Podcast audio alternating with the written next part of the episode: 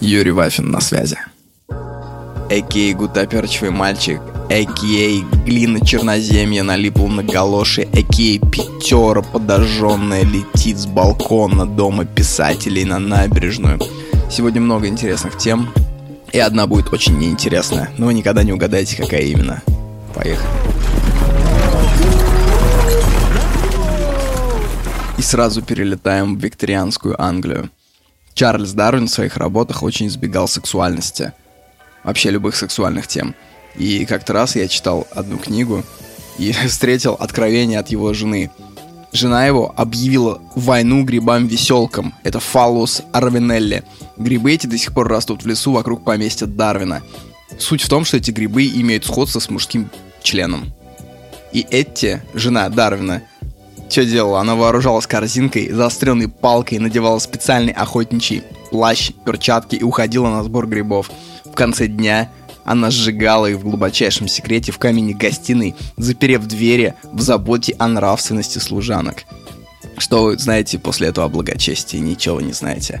Все, поехали к нормальным темам. Это была затравочка. Аперитивчик подкаста. В последнее время я встречаю все больше хороших людей, которым стыдно за свой цинизм. Вообще цинизм, мне кажется, это зеркало этой эпохи. Когда будут вспоминать десятые года, скажут, что это было время большого цинизма. Потому что сейчас, мне кажется, продвинутые люди не верят вообще ни во что. Я подумал, почему так произошло. И понял. Сейчас будет откровение от Юрия Богослова. Слушайте. Раньше, когда люди жили в деревнях, а люди, напомню, 99% своего времени существования жили в деревнях. Города — это вообще очень недавнее изобретение. Что такое деревня? Это условно стая из 150-300 человек, где каждый знает каждого. Где все знают, например, что мясник порядочный человек, что жена рожает от своего мужа, что нет никаких мутных схем по продаже пылесосов Кирби, когда тебе позвонят в дверь и что-то продадут. Когда тебе улыбаются только потому, что действительно человек хочет улыбнуться, когда жизнь на виду. Вот в этом мире быть циничным совершенно не нужно, потому что это мир открытых реакций. Поэтому в мировой литературе вообще на самом деле столько историй про то, как деревенский простачок приехал в город, и его там тут же все обманули.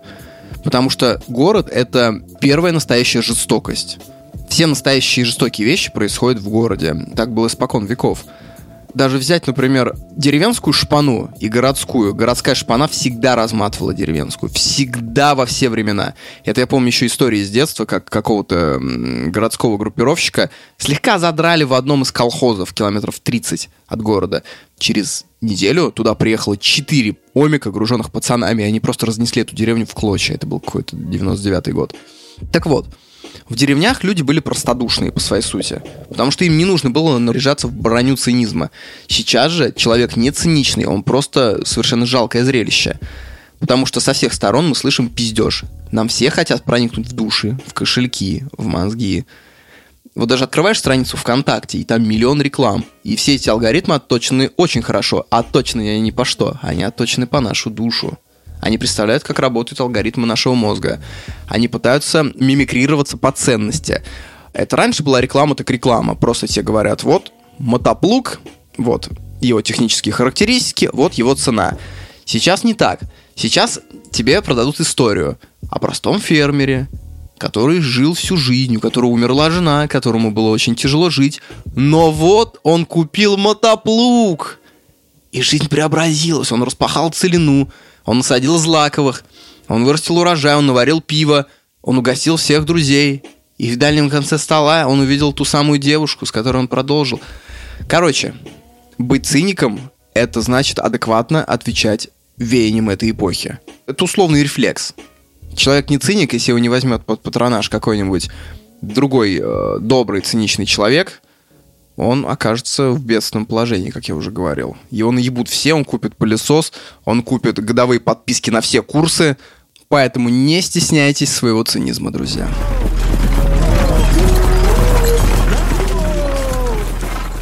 Мне очень сильно непонятны люди, которые всерьез бьются с Богом. Знаете, есть же такая группа, наверное, людей, которые сидят, например, ВКонтакте, у них свои паблики, они цитируют Докинза, они, у них свой сленг, они ходят по сообществам православных, мусульман, разводят войны, доказывают, что Бога не существует, то, что вся религия — это попы, которые собирают все на Гелендваген. Вы знаете, мне кажется, эта тема скучной, потому что борьба с религией в 21 веке напоминает избиение пьяного мужичка около круглосуточного магазина. Наверное, веке в 18-м, в 17-м, когда там, я не помню, Ницше превозгласил то, что Бога нет, наверное, эта мысль казалась очень остроумной, потому что люди жили в плотном религиозном кольце. Существовали воскресные школы, существовали целые институты, в которых ты не мог миновать никак. Отпевание, крещение, венчание. Сейчас мы настолько вышли из этого мира, особенно в России, особенно после атеистического 20 века, что воевать с этим — это как всерьез сражаться с монстрами из-под кровати, которые тревожили тебя в детстве. Мне кажется, у этих людей проблема в том, что они до сих пор живут в религиозном окружении. То есть, если человек всерьез борется с Богом, скорее всего, кто-то из его окружения, может быть, родители, может быть, жена, они сильно религиозные люди, и он просыпается от того, что над ним склоняется родственник и держит икону Николая Угодника. В таком случае биться с Богом можно. Вот в моем окружении лично таких людей нет. Бог и вообще вся религиозность, она возникает в моей жизни, как только я открываю паблики людей, которые борются с религией. Но как-то раз на досуге я решил поразмыслить, что такое может быть Бог. Вообще настоящий, а, вне религиозной призмы, просто Бог как сверхразум. На YouTube есть канал Melody Ship называется. Я скину ссылку на ролик в описании. В этом ролике рассказывается история жизни вообще во Вселенной. Что это такое жизнь? Из каких она создана микроэлементов, как и все ролики этого канала. По сути, это смесь науки и искусства. Это научный клип. Они, можно сказать, выработали новый жанр. Ролик называется Life Beyond. Да-да-да, Life Life Beyond. Beyond. У как русская У. Там еще О, она как и английская, как русская О называется «Жизнь за» или «Жизнь вне». То есть описывается жизнь не как мы привыкли в каком-то метафизическом плане, вот родился, вот пожил, вот помер, а в плане химическом. Что такое есть жизнь? Что, почему, причем тут кислород, причем тут азот, причем здесь остальные элементы. И там есть очень любопытный тезис о том, что наша галактика возникла энное количество миллиардов лет назад. Но это вопрос случайности. То есть другая галактика могла возникнуть там на миллиард лет раньше нашей. А представьте себе, что такое миллиард лет в плане эволюции миллиард лет назад на нашей планете жизнь была, по-моему, на уровне простейших микроорганизмов, если я не ошибаюсь. То есть это какие-то вот двух-трехклеточные пидорасики, которые ползали и все. Да, Кембрий. То есть на суше жизни не было вообще. А за последние, по-моему, 10 тысяч лет люди сделали эволюцию от стайных приматов до существ, которые могут разговаривать, которые могут писать, которые могут планировать свой досуг, которые могут, в частности, например, э, записывать подкасты. Это все произошло за 10 тысяч лет. Представьте себе, что такое будет с нами, там, допустим, через миллион лет, если мы друг друга не переубиваем. И вот, возможно, Бог — это сверхразвившийся разум в какой-то другой галактике. В этом плане я вполне допускаю Бога разумеется, они общаются с... Они уже не общаются с нами, потому что тот же Лем, по-моему, говорил, что есть некий диапазон, когда цивилизации могут общаться между собой. Он довольно небольшой. Ну вот представьте себе, стали бы вы сейчас общаться, например, всерьез с э, муравьем. Муравей, разумеется, ощущает ваше присутствие. Он понимает, когда вы ломаете его муравейник кирзовым сапогом, но он не понимает вашу мотивацию, он, наверное, не видит даже вас. Он не отличает вас, например, от грозы. То есть, в принципе, муравей не осознает человека. Он не осознает даже близко все, что у человека в голове. Также на нас могут смотреть представители другой цивилизации. Вот смотрите, что я говорю о миллиардах лет. Берете младенца, двухмесячного. Двухмесячный младенец, недавно смотрел на постнауке ролик, ссылку не буду кидать, конечно, в описание. Там рассказывается, что до трех месяцев младенец тоже не воспринимает взрослого как существо. Он воспринимает его как световые, звуковые раздражения. То есть магнитофон, гроза, открытое окно, взрослый человек, который рассказывает ему сказки Байрона, это для него одно и то же до трех месяцев. И младенец, разумеется, не понимает, что он лежит в колыбели, в хрущевке, то есть в здании, которое построил лидер государства, лидер Совета Министров Хрущев. Он вообще не понимает, что это. То есть для него все эти понятия — это вообще отсутствующее. И вот теперь представьте, что младенец все это наверстывает за там, 20-30 лет. А что такое миллиард лет? Ну, это страшно, страшная херня.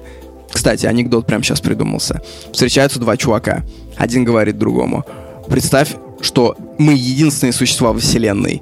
Или наоборот, то, что мы не единственные. И то, и то пугает. Что ты думаешь, дружище? Тот подумал, подумал, затянулся сигой и говорит. Я думаю то, что ты тревожный пидорас. Вот что я думаю. Итак, религия, по-моему, это вообще совокупность попыток людей осознать этот разум. Все, это история, это некие логи. Как сисадмин смотрит, что пыталось сделать человечество, мы также смотрим на религию. Ага, вот тут, например, 8 тысяч лет назад э, или 10 тысяч лет назад создается Венера. Помните такую статуэтку, где очень широкие бедра у женщины? Сейчас бы ей посоветовали пойти бы в фитнес-зал. Вот, это первая попытка осмыслить. Дальше идет там анимизм, когда люди лепят всякие скульптурки, когда люди рисуют оленей в надежде, что это поможет им догнать реальных оленей. Дальше там идут пантеизмы какие-то. Дальше люди приходят к монотеизму. Так, так, так, так, так. Сейчас мы подошли, например, к этапу сантизма. То есть мы пытаемся с помощью науки объяснить. Вероятно, через там тысячу лет, э, через там пять тысяч лет этот этап тоже будет рассматриваться как религия. Вот что забавно.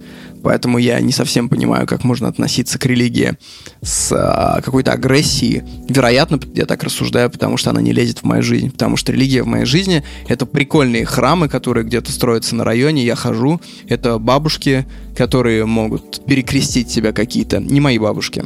И это все смотрится для меня довольно забавно. Это как какое-то этнографическое разнообразие. Вот когда я, например, был на Бали, я зашел в какую-то улочку, я помню, случайную улочку, там есть такая тусовочная улица, Легиан называется, и там разврат полный, там э, бары, клубы, там вайп, там курят прямо на улице кальяны, там девочки, европейки в коротких шортиках, им хлопают по задницам, они смеются. И ты уходишь немножечко в сторону, на улочки небольшие, и там я вижу религиозную церемонию, то есть люди во всем белом пляшут, танцуют, и это не часть туристической культуры, это абсолютно место аутентичное. Я радуюсь этому. Так почему же я должен не радоваться, когда я вижу, например, старух, которые идут крестным ходом?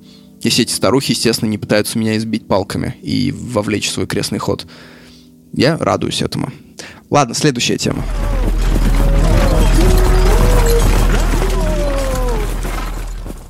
Уже два месяца как я не читаю ни одной книги. Угу. Частично по состоянию здоровья, а частично как-то, знаете, не хочется.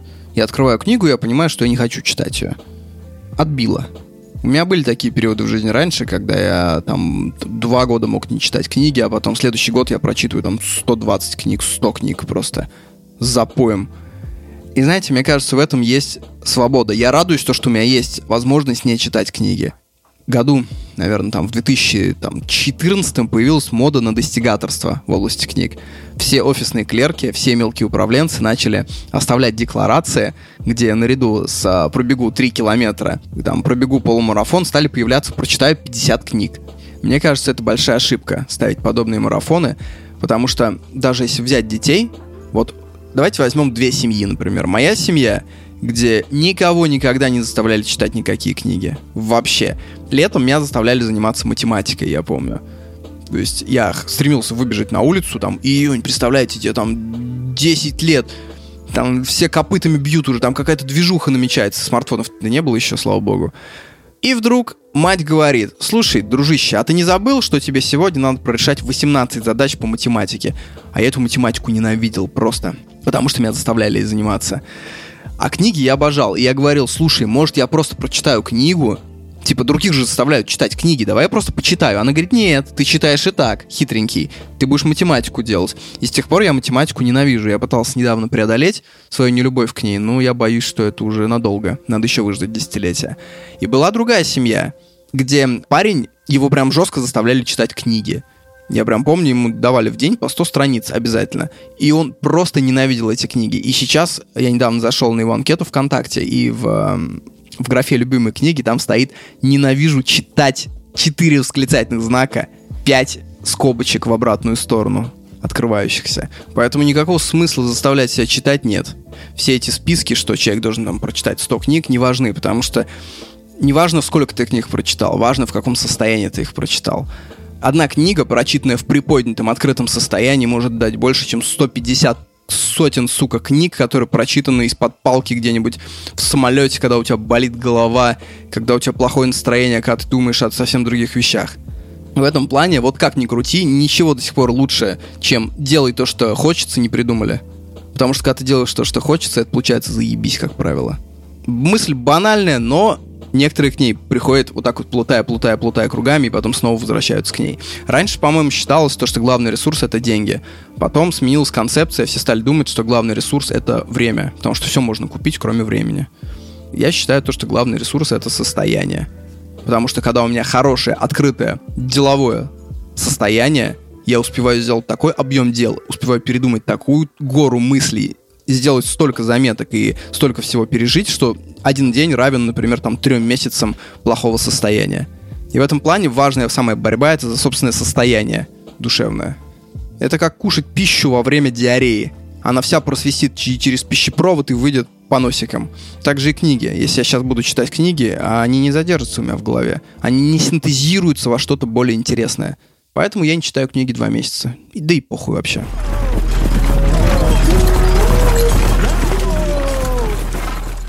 Есть два типа людей. Первым для спокойствия надо контролировать процесс, который с ним происходит, а вторым надо отвлечься. Я принадлежу к первым. Я первый раз это понял в школьные годы, когда мы сдавали кровь, я помню, мне одноклассница сказала, чтобы не нервничать, ты, говорит, пойди, и когда тебе будут колоть, ты просто отвернись в сторону и думай о чем-то отвлеченном. Там, об футболе, об уроках. Я попытался так сделать, я чуть не обосрался от страха. И когда я начал смотреть, как игла входит в мой палец прямо между линиями отпечатков, знаете, я почувствовал такое спокойствие. Я почувствовал, что я контролирую процесс, я понимаю, что сейчас со мной происходит, и я понимаю, что вот сейчас будет больно. И я подготавливаюсь к боли, и я получаю боль. Окей. Даже к стоматологам, когда я сейчас хожу, я сразу говорю, когда будет больно, вот скорее всего, вы просто скажите мне там, через 2 секунды, скорее всего, будет больно. Потому что это лучше, чем когда боль приходит просто неожиданно, и когда ты это не контролируешь. В плане аэрофобии, как это работает? Большинство людей, которым не надо контролировать, им надо смотреть фильм во время полета, им надо не думать. Я наоборот, если отвлекаюсь от полета, мне становится неуютно. Что делаю я? Когда у меня был, была аэрофобия, я попал в очень неудачную ситуацию – мой второй полет в жизни был 9,5 часовой полет чартерным рейсом ужасным из Бангкока прямо в Россию. И мы попали в какую-то чудовищную грозу. Где-то над Гималаями, видимо, мы попали в такую, блядь, турбулентность, которую я, в данный момент пролетевший примерно там 50 раз, больше не попадал никогда даже близко. Вот условно мы летим, летим, летим, и вдруг я чувствую, что секунд 5 просто свободного полета потом тебя трясет вправо, влево, грозы мелькают за окнами. Страшно было жутко. И с этой поры у меня образовалось что-то типа аэрофобии. Не мудрено. Это как женщина, которую муж бил каждый раз с колена в область носа. Странно, что она после этого будет относиться с доверием к мужчинам. Нормально. И вот, как я с этой аэрофобией справлялся. Я скачал книгу, она называется «Аэрофобия». Ого, Василия Ершова. Это бывший летчик гражданской авиации, и в этой книге он просто спокойным языком рассказывает, что такое полет. Что такое шумит, когда вы взлетаете? Почему самолет начинает накреняться вправо-влево при посадке? Что значит, если вы наматываете круги вокруг Домодедова над Домодедовым, а не садитесь сразу? Оказывается, то, что все нормально. Он рассказывает про нештатные ситуации, какие происходили страшные случаи. И после этого я в целом представляю, что происходит в, данный момент. Если начинает что-то скрежетать, например, грохотать, я в целом все осознаю. И с этой поры мой страх уменьшился раз в пять. И меня даже удивляет, что люди боятся летать, но при этом они не удосужатся узнать, в чем, собственно, их страхи, они на ровном месте лежат или это надуманное. Вот, например, что такое турбулентность? Может ли самолет вообще развалиться от турбулентности? Опасно ли попадать в грозу? Чем плохи старые самолеты? Вот это отдельный разговор. Меня очень смешит, когда люди говорят, я выбираю Аэрофлот, потому что у них новые самолеты. Блять, или я не летаю на лоукостерах, потому что у них, наверное, старые самолеты. На самом деле это вообще не опасно. По какому принципу взлетает самолет? Какие реальные опасности в полете? Не, не надуманные, а на самом деле какие ошибки может допустить пилот, что делается, чтобы этого не случилось. Как они готовятся вообще? Что, может ли такое быть, что они, например, оба отравятся сэндвичами, а, обосрутся и уронят самолет где-нибудь под Брянском в чисто поле? Вообще, что такое процесс полета глазами летчика? Так что почитайте, у кого есть страх. Полезная книжонка.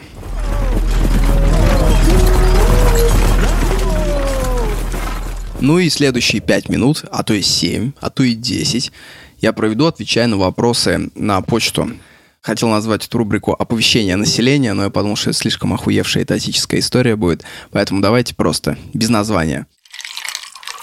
Евгений Мухин еще в ноябре спрашивал, можно ли рассматривать сбор грибов как разновидность медитации. Конечно, можно. Спроси у тетушки Этти, жены Чарльза Дарвина, что она делала с грибами-веселками, когда запиралась с ними в каминном зале. Но если серьезно, мне кажется, можно рассматривать как элемент социальной игры сбор грибов. Я помню, как мы втроем пошли с друзьями за грибами, и с нами был чувак, который вообще в грибах не разбирался. День был не грибной, абсолютно не грибной. Мы там набрали по одному засохшему подберезовику, а у чувака полная лукошка просто каких-то грибов. И знаете, такое отчаяние, ресентимент. И мы смотрим, что он набрал, а там какая-то херня. Знаете, не, не бледные поганки, но вот безымянные такие грибы-шарики. Такие дворняги. Мы говорим, ты что набрал, ты знаешь хоть? Он такой смотрит на нас с вызовом. Вообще-то я хоть что-то набрал, а вы вообще ничего. И вот эта фраза стала у нас локальным мемом в компании. Рустем Мазитов пишет следующее. Мне кажется, интересная тема для обсуждения, что Асап Роки выпустил трек «Бабушка Бой». Я помню, что в одном из подкастов вы говорили, типа, русский человек не может понять, что у него дофига своих уникальных вещей, и их нужно развивать, не пытаться копировать Запада. Так вот, получается, что уже американец раньше нас до этого додумался, и нашу же тему начал использовать. Да. Кстати, Асап Роки «Бабушка Бой». Послушайте этот клип. Это такой, знаете, лубок русской культуры. Ну, забавно, что негр видит нас так. Ну, мы видим негров тоже немножко карикатурными, давайте признаемся.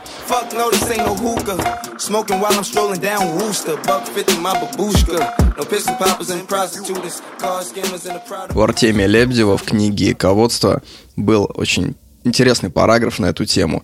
Параграф номер 170, я даже посмотрел сейчас. Про то, как изображали негров в Советском Союзе. Там вот смешно то, что вплоть до 1970 года в советские фильмы приглашали настоящих негров. Там, например, фильм «Красные дьяволята», «Том Сойер», «15-летний капитан». А потом что-то, похоже, негры кончились. И начали гуталинить русских. Если вы скачаете фильм скачайте, это все воровское прошлое, не надо ничего качать, покупайте.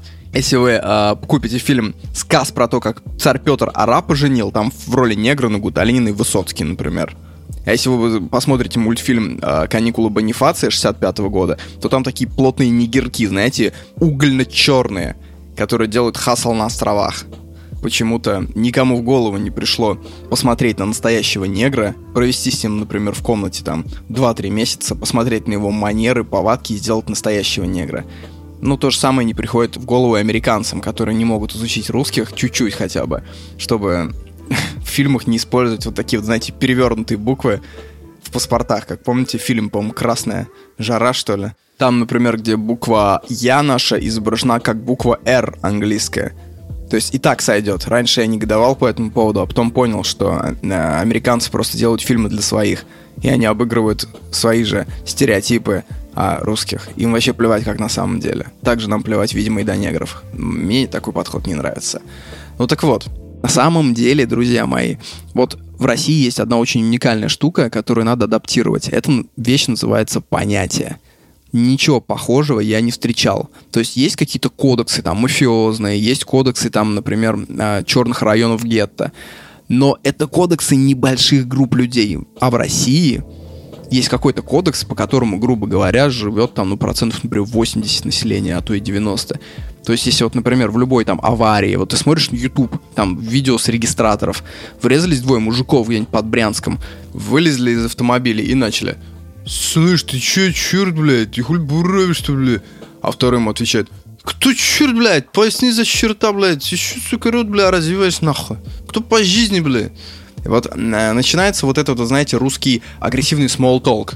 И вот эти вот понятия, их надо выражать маркетинговым языком, хорошо упаковать и продавать за границу.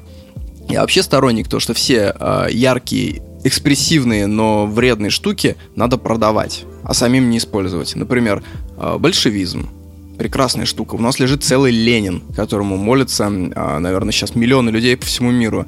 Так сделай ты музей коммунизма Пускай люди ходят, целуют Ленина. э, Пускай Ленин работает. Пускай будут а, какие-нибудь американские горки около Ленина. Какой-нибудь попкорн, э, хрустящий вождь, я не знаю. Это все должно работать, работать. Все должно приносить налоги в нашу казну. Также и понятия. Надо выпускать фильмы, надо выпускать мерч. Например, «Ты чё, черт?» на кириллице написанном. Мне даже кажется, что в эпоху диктата левого дискурса в Европе очень зашло бы что-то вроде «работа для быков», «быку кнут», а кому на роду свобода прописана, тот и за решеткой свободу найдет. Здесь закон наш, воровской, а там их, ментовской. А? Но это все утопия, потому что Россия культурно глубоко провинциальная страна в данный момент, и она не может диктовать никакие тренды. К моему сожалению, я сейчас распластался по полу, показываю, как мне горько. И тут люди скорее будут пытаться копировать британские шуточки и британский акцент, чтобы все поняли в Лондоне, что я свой. Хотя на самом деле таких копирующих там полтретьего мира. Всяких проворовавшихся индусских чинуш, всяких предпринимателей из Бангладеша, которые нанимают преподавателей, чтобы они ставили своим детям правильный акцент, учили правильно надевать их галстуки. Это все глубоко провинциально. Продавайте понятия. Понятия за границей купят.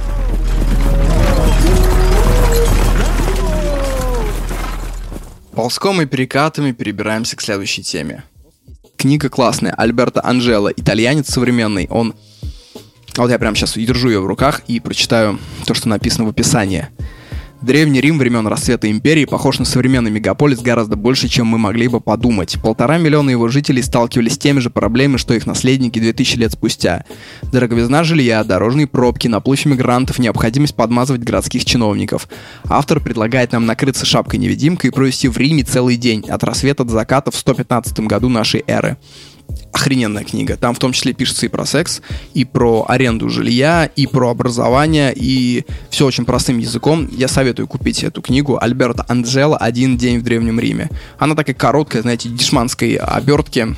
Я бы мог ее даже разыграть среди вас. Мне не жалко, она стоит 160 рублей, судя по ценнику. Но мне очень лень куда-то ехать и как-то ее передавать. Поэтому давайте сделаем так. Кто выиграет эту книгу, он сам ее купит, а автограф будет дан каким методом? Мы созвонимся в Телеграме, вы возьмете ручку, и я просто буду говорить, как двигать вам ручкой. Там вверх, там пол сантиметра вниз, лево, крокозябра. Вот. И так вы подпишете книгу и будете читать, что я водил вашей рукой. Как будто вы одержимы. Вообще, мы мало понимаем, насколько мы осколок античной эпохи, и то, что большинство наших привычек, верований и пониманий, это все идет из Греции или Рима. Я думаю сделать даже отдельный подкаст. Я пока выписываю все эти детали бытовые, которые относятся к тому времени. Но не надейтесь на этот подкаст, потому что я много чего обещаю, но мало чего делаю. Я как тот батя, который пришел пьяный, подсел к сынишке своему и говорит, «В детском мире видел, что ли, машинка стоит с педалями?» Сынишка все загорелся. А батя ему, «Купим. Сейчас премию получу святкам и купим тебе такую машинку, я думаю». Ну а потом проспался и утром говорит, Слушай, а ты что, отличник, что ли, такую машинку иметь? Давай-ка подтяни предметы сначала к третьей четверти. Ну и потом забыли. Есть такая книга у Льва Толстого «Детство, отрочество и юность». И в главе, по-моему, «Юность» описывается пир, лютый пир, в котором участвовала там вся аристократия, молодая, студенчество, офицерье. И они там варили пунш собрались на какой-то, в каком-то особняке, взяли огромную емкость, литров там 200, засыпали сахаром, водкой, варили пунш и надрались как собаки. На самом деле очень похоже на вписку современную, но еще больше это похоже на одну главу из книги про Древний Рим. Называется «Время возлияния». В конце пира настает черед последней части, так называемого возлияния, комиссатио. Божечки, какой у меня охуенный итальянский. Как его охарактеризовать? В двух словах, это что-то вроде веселого соревнования тостов, которое завершается очень поздно, и по окончании которого все участники, как правило, мертвецки пьяны. К амфорам прикреплены таблички с указанием происхождения вина и года сбора урожая. Вино наливают в кратер через воронку, разводят водой и затем черпают оттуда кубками. Хозяин придумывает правила, по которым все пьют. Несколько кубков выпивают до дна. Например, правило может быть таким. Устраивается круг, и каждый залпом выпивает. Либо выбирают гостя и пьют в его честь, поднимая кубки за каждую букву в его имени. А если учесть, что имена у римлян были длинные и составные, из трех частей, то сами понимаете, в каком состоянии все эти люди были. Короче, если вас зовут Вячеслав Вячеславович Туфатулин, не зовите меня на вашу пьянку, я туда не приду. Я в последнее время предпочитаю разговляться несколько иначе. Например, берешь виски Дюорс двойной выдержки. Сначала там в одной бочке его держат, а потом все смешивают и во второй бочке. В итоге получается такой прям настойный напиток. Наливаешь такого мерзавчика маленького.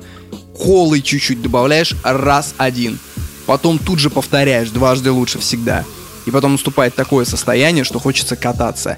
Вы садитесь в машину, водителю не наливаем. Водитель на голодном пайке, на анекдотах, на байках, на похлопывании по плечу, он только так и держится.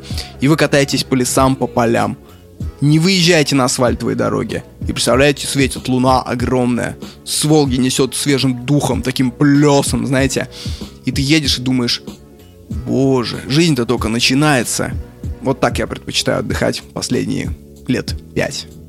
Кстати, отдельный респект Виски Дюрс за то, что теперь этот подкаст выходит в небывалом доселе качестве. За него взялся профессиональный звукорежиссер, который делает подкасты на «Медузе» в том числе.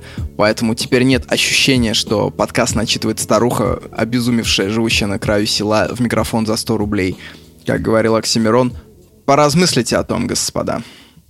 Надо как-то попрощаться, да, наверное, сейчас. Давайте я, не знаю, насвещу вам что-нибудь.